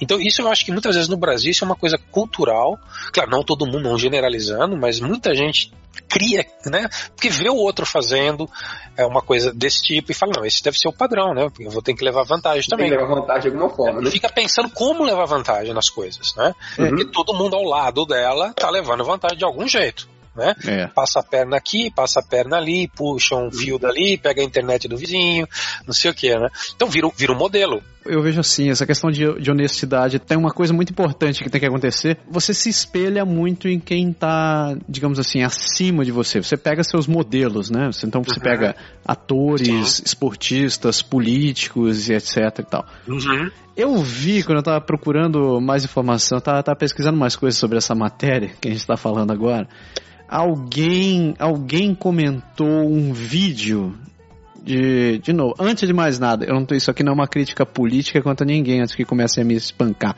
Mas alguém postou um vídeo do, do, do ex-presidente Lula uhum. numa reportagem onde tudo começou assim. Tinha um, um, um, funcionário de um aeroporto em Manaus, eu acho, e ele era gari no, no aeroporto. E ele encontrou uma mala com 10 mil dólares ali dentro. Uhum. Foi e o que, que, ele fez? Ele resolveu devolver aquela, aquela mala. Não sabia quem era, foi procurar, foi procurar os funcionários do, do, do aeroporto e tal, e fez questão de devolver. Até os colegas disseram, nossa, você merece uma recompensa por isso. Ele disse, não, eu tô fazendo o que eu acho que é certo, eu tô devolvendo pra pessoa. Aí o pessoal, não, você devia pedir alguma coisa, você devia receber alguma coisa. Aí ele, de tanto insistir, ele disse, não, eu quero me encontrar com o presidente, que na época era o Lula. Uhum. Aí ele foi, foi se encontrar, arranjaram, eh, contaram a história e conseguiram o um encontro dele com, com o Lula. Chegou lá e eles estavam conversando, e eh, durante a reportagem eles mostrando a conversa deles. Aí o Lula foi e perguntou para ele, mas é, por que, que você devolveu isso? Ele disse, não, porque eu, eu acho que era a coisa certa de fazer, eu acho que todo mundo, todo mundo faria a mesma coisa, o brasileiro é honesto e tal. Aí o Lula uhum. foi, virou para ele e disse: É, meu filho, não é bem assim, não. Você estava ali, você deveria ter. Você tá lá é porque Deus quis assim. Eu olhei aquela história, eu, cara, não, não, o cara é presidente, velho, vai ser filmado ali, mesmo que ele acredite nisso, tá entendendo? Tipo, uhum. mesmo que ele, que ele ache no fundo dele que, que as pessoas devem se aproveitar, ele é o presidente, ele é o modelo pra porra da nação. O cara me soltar isso em, em rede nacional, como é que você espera que as pessoas se espelhem em uma outra maneira quando aquele cara uhum. que todo mundo elegeu para ser o seu representante me solta uma dessa para todo mundo? Exatamente. E outra coisa que aqui, quer dizer, aqui a punição ela existe. Sim. Né? E ela, ela acontece, independente de quem você é. né? Pode ser filho do, do primeiro-ministro, não interessa. Você vai ser punido se você fizer alguma coisa errada desse tipo. E no Brasil a gente sabe, né? infelizmente, né? As coisas não acontecem desse jeito, né? Tem injustiça e justiças no Brasil, né? Então, né, as pessoas fazem e sabem que muitas vezes não vai acontecer nada e continue. As outras pessoas do lado fazem também. O modelo acontece e, e você se espelha nisso. Né? E isso se aplica a, a, a, todos os níveis de infração, na verdade, né? Ainda, né, eu pesquisando essas coisas, alguém foi e comentou. Ele é, eu tenho uma amiga que ela vai no restaurante self-service e ela vai come, ela come a primeira vez, enche o prato do jeito que ela quer, pega, pega a fatura, vai na segunda vez e come só salada. Aí o que ela faz? Na hora de sair, ela pega a etiqueta da salada e cola em cima da etiqueta do prato. Ai, tudo. Aí eu falei, porra! Eu... Não, pra você ver, é aquela coisa que eu te falei, o brasileiro imagina como eu vou fazer para poder burlar o sistema. Pra poder me dar bem. É... Pra poder me dar bem, dar bem entre aspas, né? Então é, exatamente, né? Aqui as pessoas não pensam nesse tipo de coisa, né? Então, isso eu acho interessante. As pessoas fazem o que é o correto a ser feito, porque todo mundo faz isso. E por que, que ela vai fazer diferente? Né? Por que, que ela vai furar uma fila? Né? Eu lembro uma vez, eu estava no mercado aqui, eu tava, uma, fui pagar, tava na fila do caixa para pagar, uma fila grande. E de repente, na minha frente, entrou um senhor, né? do nada, com um produto na mão. Falei, meu senhor, a fila é ali atrás, né? Não, mas eu já estava aqui. Falei, não, o senhor não estava aqui, eu estou aqui há um tempinho já, né? Não, mas é só um produto que eu vou passar. Falei, não, mas a fila é a mesma, para um produto, para 20, é a mesma fila. Aí uma senhora ali atrás de mim falou, não, não, só vai lá para trás. e, ele, e ele, detalhe, ele não era canadense, assim, ele era um imigrante, ah. tá chegando há pouco tempo, né? Você percebia que ele não era daqui. Então talvez no país dele... Seja normal, né? Seja normal, ah, um produto só, eu pulo na frente, né? Aqui não funciona. A gente, a gente vê isso no, no, no é? posto, né? Quem, quem vai na, nas, nos grandes centros de, de, de compra de, de, grande quantidade, e aí você fala, ah, então eu vou lá dentro e, e volto. Uhum. Aí você vai lá dentro, entra, pega aquele produto, se aproxima do caixa, mas tá todo mundo tá na sua frente, tá com aquele carrinho com dois metros de altura de produto para pagar. Uhum. E assim, ninguém quer saber se vai ser rápido, se não vai não. ser rápido, se, sabe? Exato. Você simplesmente você vai pra fila. Às vezes acontece alguém dizer, ó, você tá só com isso, passa aqui na minha frente. Ou quando uma pessoa idosa, por exemplo, também isso. deixa, né? Isso, não, isso tudo bem, concordo. Agora alguém que chega do nada, né? Um, um, um Zé Mané da vida. ah, eu tô com só isso aqui. Não, ups. Minha mãe morou um tempo aqui com a gente e ela perdeu a carteira dela uma vez. Ela me ligou uhum. assim, chateada, disse, olha, eu perdi minha carteira. Uhum. E a gente foi fazer aquela enquete, essa teve aonde, deu por onde e tal. E ela soltou que tinha ido no supermercado. Disse, mas é impossível ter saído do mercado sem minha carteira. Eu falei, não, não é impossível. Se ela, se ela tá assim, embananou alguma coisa, saiu sem. Sim. Eu liguei lá no supermercado e falei, ó, minha mãe perdeu a carteira, a carteira roxa, assim, uhum. tem tal, tal coisa, tal, o nome dela é esse. O cara falou, ah, tá aqui sim, você pode passar pegar. E aí quando ela foi pegar, ela, eu levei ela lá, ela foi pegar, o rapaz entregou, ela foi, abriu e tirou, ela devia ter uns, sei lá, cento e poucos dólares na carteira. Uhum. Ela tirou 20 dólares e deu ao, ao rapazinho lá. Uhum. Ele falou assim, hum, não, mas por que você tá fazendo isso? Assim, é. Não, obrigada por... Ele disse, não, mas não precisa. Não. Eu falei, ele falou, não, ele falou, ele falou assim, nem era eu que tava aqui, ó. Você uhum. perdeu ontem, ontem foi um, um outro rapaz. Ela, sim, mas você... Ela olhou para mim assim, você faz o quê, mãe? Faz nada. Ele disse que não, não, acabou, ele não vai aceitar. Não existe essa, essa necessidade. É, as pessoas fazem isso naturalmente. Sim. Não fazem com intenção, não, eu vou guardar para ganhar uma recompensa. Não. Né? Eu acho que no Brasil, geralmente, eu acho que o nosso nível de, de, honestidade não é tão alto quanto aqui. Você tem que, talvez, tem, tem, tem até na lei, como você disse, mas você tem que ter alguma uma recompensa para esse tipo de coisa. Apesar que algumas vezes você vê na televisão aquela pessoa simples, uma, que achou um, num, num carro lá, um taxista lá, achou lá 10 mil dólares dentro do carro e foi entregar pro, pro, pro cliente. Ah, mas, lá, mas aí que tá, espanta, né? Por que, que sai na televisão? Exatamente, porque é uma coisa. Exato, exatamente. Assim, o cara é o herói porque o que ele é diferente de todo mundo. Entendeu? Porque para todo mundo ele poderia ter pego aquilo lá, pegar os, pego os 10 mil dólares e pronto, ninguém nunca ia saber, perdeu, né? Uhum. Perdeu a carteira num táxi no Rio de Janeiro, pronto, né? Mas é, choca, choca. Aqui, por exemplo, tem um, um ano passado, uma, uma senhora que trabalha no meu, tá lá no meu trabalho, ela estava andando de bicicleta num parque aqui, chegou em casa, viu que a carteira não estava no, no bolso da calça de trás. Puxa, voltou pro parque, tentou fazer o mesmo caminho e tal, não achou mais a carteira. falei, pô, Foi embora, né? Perdi. No dia seguinte, a carteira na caixa do correio dela. Alguém, Alguém pegou, achou, o documento e deixou lá, né? lá, alguma coisa na carteira, achou, foi lá devolver. Pôs na, na, na, caixa de correio e foi embora. Não foi bater na porta, olha, vim pedir aqui, olha, quanto, quanto que tinha na carteira, né? 5% do que tinha na carteira é meu, né? Não existe, né? Então é cultural mesmo, é uma coisa que, que é cultural. Né? Teve um teste desse negócio de carteira, uma, uma vez fizeram na TV, naquelas pegadinhas, né? Uhum. Fizeram em vários países, né? Você estava andando na rua e você deixava cair sua carteira de propósito, óbvio, e, e as pessoas te filmando, né? Tá sem as pessoas saberem, aquela câmera escondida. Uhum. E, e, aí o que, que acontece? Em muitos países a pessoa pega, né, viu que a carteira, espera a pessoa ir embora um pouquinho, abre a carteira, vê que tem dinheiro, olha pro lado, olha pro outro, põe no bolso e vai embora. é? Vai embora, né? Em outros, muitos países não, a pessoa pega, nem abre a carteira, já pega e fala, senhor, senhora, olha, a senhora deixou cair a carteira ali atrás. Tá claro, isso não é uma regra, né? Existem pessoas sacanas no mundo inteiro. Então o modelo, o modelo existe para a grande maioria das pessoas.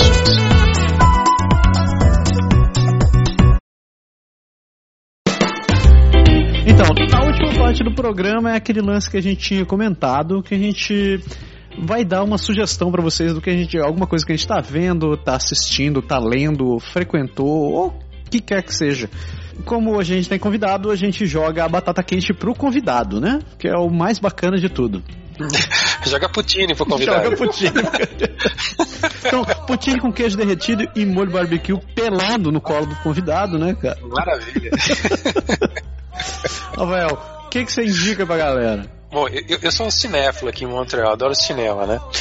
Então, é, em Montreal é, é bem servido de festivais de cinema. A gente tem o Festival de Filmes do Mundo, que acontece no final de agosto setembro. Depois tem o Festival é, Nouveau Cinema, que é em outubro.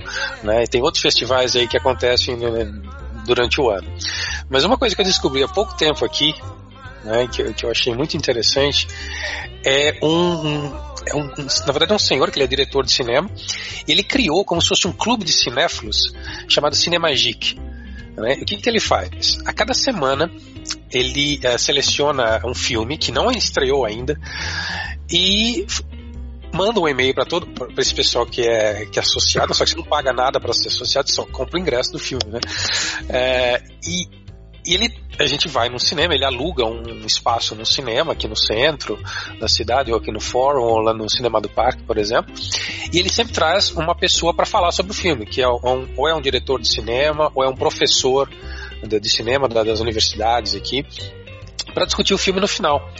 Isso eu acho uma coisa muito, muito interessante. Né? Por exemplo, semana passada teve é, um filme que está concorrendo ao Oscar agora, que é um filme turco chamado Mustang, e foi muito interessante. Né? E, e, ele trouxe uma, uma, professora de cinema do Dawson, inclusive, para vir comentar o filme no final. Ela trouxe alguns alunos também dela para darem opinião. E essa é uma dica, eu não conhecia, eu conheci isso daí no final do ano passado, não é? alguém me mandou um e-mail e falou: oh, você tem que conhecer esse Cinema Geek, que é bem legal. E realmente eu acho fantástico, para quem gosta de cinema, primeiro que você tem acesso aos filmes em primeira mão, antes deles estrearem no, nos cinemas, e você tem ao final sempre alguém para discutir o filme. Ui. Uma pessoa, né? Então essa é uma dica que eu dou para as pessoas: é cinemagic.ca. Então você entra no site, e, e, aí você vai ter, você assina o, a, a, newsletter deles, eles te mandam toda semana os próximos filmes que vão, vão entrar. E daí, se você quiser, você compra online o ingresso e, e, e, é só online, você não pode comprar na hora o ingresso também. Que massa! É porque é, é fechado, é fechado. É uma coisa assim, fechada, eles fecham é, o cinema só para aquele grupo de pessoas, é um número limitado de, de pessoas que vão. Né? Então isso é outra coisa interessante. Né? Então, Cinema Dica é uma dica que eu dou para quem adora cinema, que eu descobri também há pouco tempo, que é fantástico. bacana. Berg? Eu, é, assim, do pouco tempo que a gente tem para tentar fazer outra coisa do que pensar no, na nossa vida midiática, né, se eu puder falar assim. Eu comecei, eu comecei, eu comecei não. Eu consegui assistir uma temporada, a primeira temporada do da série Blind Spot, que é uma série que fala de uma de uma de pessoal do FBI que que descobre uma pessoa que está com o corpo todo tatuado e as tatuagens que, que estão no corpo dela é, são pistas para você descobrir as, é, alguma coisa em relação com o perfil e vai investigar e por aí vai. Eu achei uma série bem interessante para quem gosta de, de séries assim, policiais e coisas tipo 24 horas, suspense e essa coisa toda eu achei bem interessante. Fica aí minha, minha recomendação. Tá, terminou a primeira temporada agora? Terminou, foram 10 episódios. Pra variar aquela coisa, termina no meio do nada e você tem que esperar pra. O mid Quando é que eles vão soltar a segunda pra ver quanto é que, como é que vai, vai continuar, né? Mas é assim, eu achei interessante a, a proposta e a, e a, a ideia. Maravilha. Bom, a minha dica, eu tenho duas dicas, na verdade. A primeira dica é eu, eu sou um viciado em ficção científica, um viciado em, em, em tudo que tem a ver com mistério, ficção e coisas parecidas. E eu não posso deixar de recomendar a volta de Arquivo X. Oh, com certeza. Foi um. Eu, eu, eu me senti. Parece que o tempo não passou. É a impressão que eu tive quando eu assisti o, o episódio semana passada. Então, quem não assistiu, vá assistir. Não tem, não tem aquela sensação de. Putz, e agora? É, será que estão fazendo um outro remake porcaria? Ele não. Mas tinha, tinha, um monte de gente correndo, assim, assista de novo a temporada, as temporadas passadas, para você ter tempo de poder, de poder é, é, pegar o fio da meada para pegar de novo a nova temporada. Vale a pena. Mas vocês tiveram, vocês tiveram a mesma impressão que eu, parece que eles não envelheceram, né? Nem o. Nem o Mulder, nem o Scully. Parece que estão a mesma coisa, né? Que, que mágica que é essa, né? Que, que é 14 anos depois, né? Eles estão tomando a mesma coisa que o Ken Reeves, cara. O Ken Reeves também não fica velho. Eu, eu acho que os dois são aliens. Ou isso. Vai ser revelado no último episódio. Eles foram abduzidos na pior caso e lá é, botaram uma bebidazinha alien lá do, do pra, pra Eles vão tirar a máscara no último episódio, né? Não aconteceu com Harrison Ford, não aconteceu com a. Sem, sem spoilers. e por aí vai. Sem spoilers, não entrega esse negócio. Não, tudo bem. Tudo bem. Não, envelheceu, só isso que eu tô dizendo. Ah, bom. Você, olha a foto dele, olha o Harrison Ford dando entrevista, fazendo na, nas Comic Con da vida, falando do filme, e ele tá. É, tá Diana Jones tá velhinho. Ele fez, deu a volta no cabo da Boa Esperança, cara. Não foi. minha, minha segunda dica, eu devia ter ficado só em uma, mas a minha segunda dica é um livro que eu tô lendo, que eu tenho, eu tenho minha graduação em Karatê muito em breve, então eu sou obrigado a ler um monte de livros. Então, um livro que eu li, que eu recomendo para todo mundo que gosta de artes marciais, principalmente que curte, curte Karatê, é de um ator, um ator, um autor australiano chamado Michael, Michael Clark. Ele é, ele, escreve, ele é autor de vários livros sobre karatê e ele escreveu um, que é esse que eu li, que se chama Shingi Tai.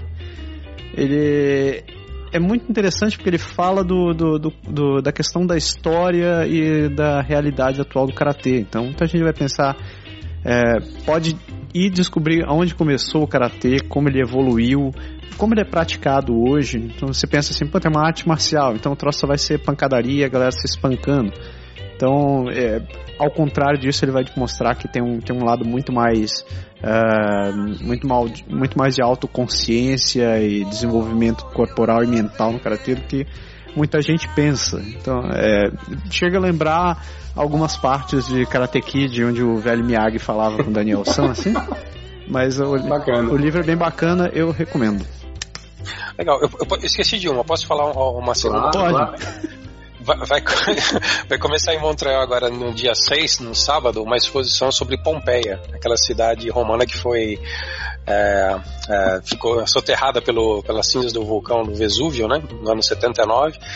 E eles, vai ser a maior exposição de Pompeia aqui em Montreal, é, que não se vê há muito tempo. Então começa dia 6 agora de, de fevereiro no Museu de Belas Artes, aqui na rua Sherbrooke, e vai até dia 5 de setembro. Né? Então vai ser uma, uma super exposição com muita coisa vindo diretamente da Itália para cá pela primeira vez aqui no Canadá. Maravilha, maravilha. Muito bom. Fechamos? Fechamos. Fechamos. Rafael, muito obrigado pela sua participação. A gente espera que você possa voltar em outras oportunidades também. Bacana, o prazer foi meu e obrigado pelo convite aí. Foi ser um primeiro aí nessa nova fase do programa de vocês. E já fui lá no Face, lá já dei um like lá em vocês lá. obrigado, obrigado. Obrigado, meu. Sucesso grande para vocês aí. Então, galera, a gente Valeu. agradece novamente seu, seu tempo, sua paciência. Não se esqueça de se inscrever no Facebook, não pode deixar. E entre também no Canadá Agora. Não se esqueça que a gente começou o Canadá Agora, a gente está ali querendo desenvolver a, opinião e a cultura do brasileiro que está morando no Canadá e que está morando fora do Canadá também. Certo? Certíssimo. Um grande abraço. Tchau. Tchau. Tchau.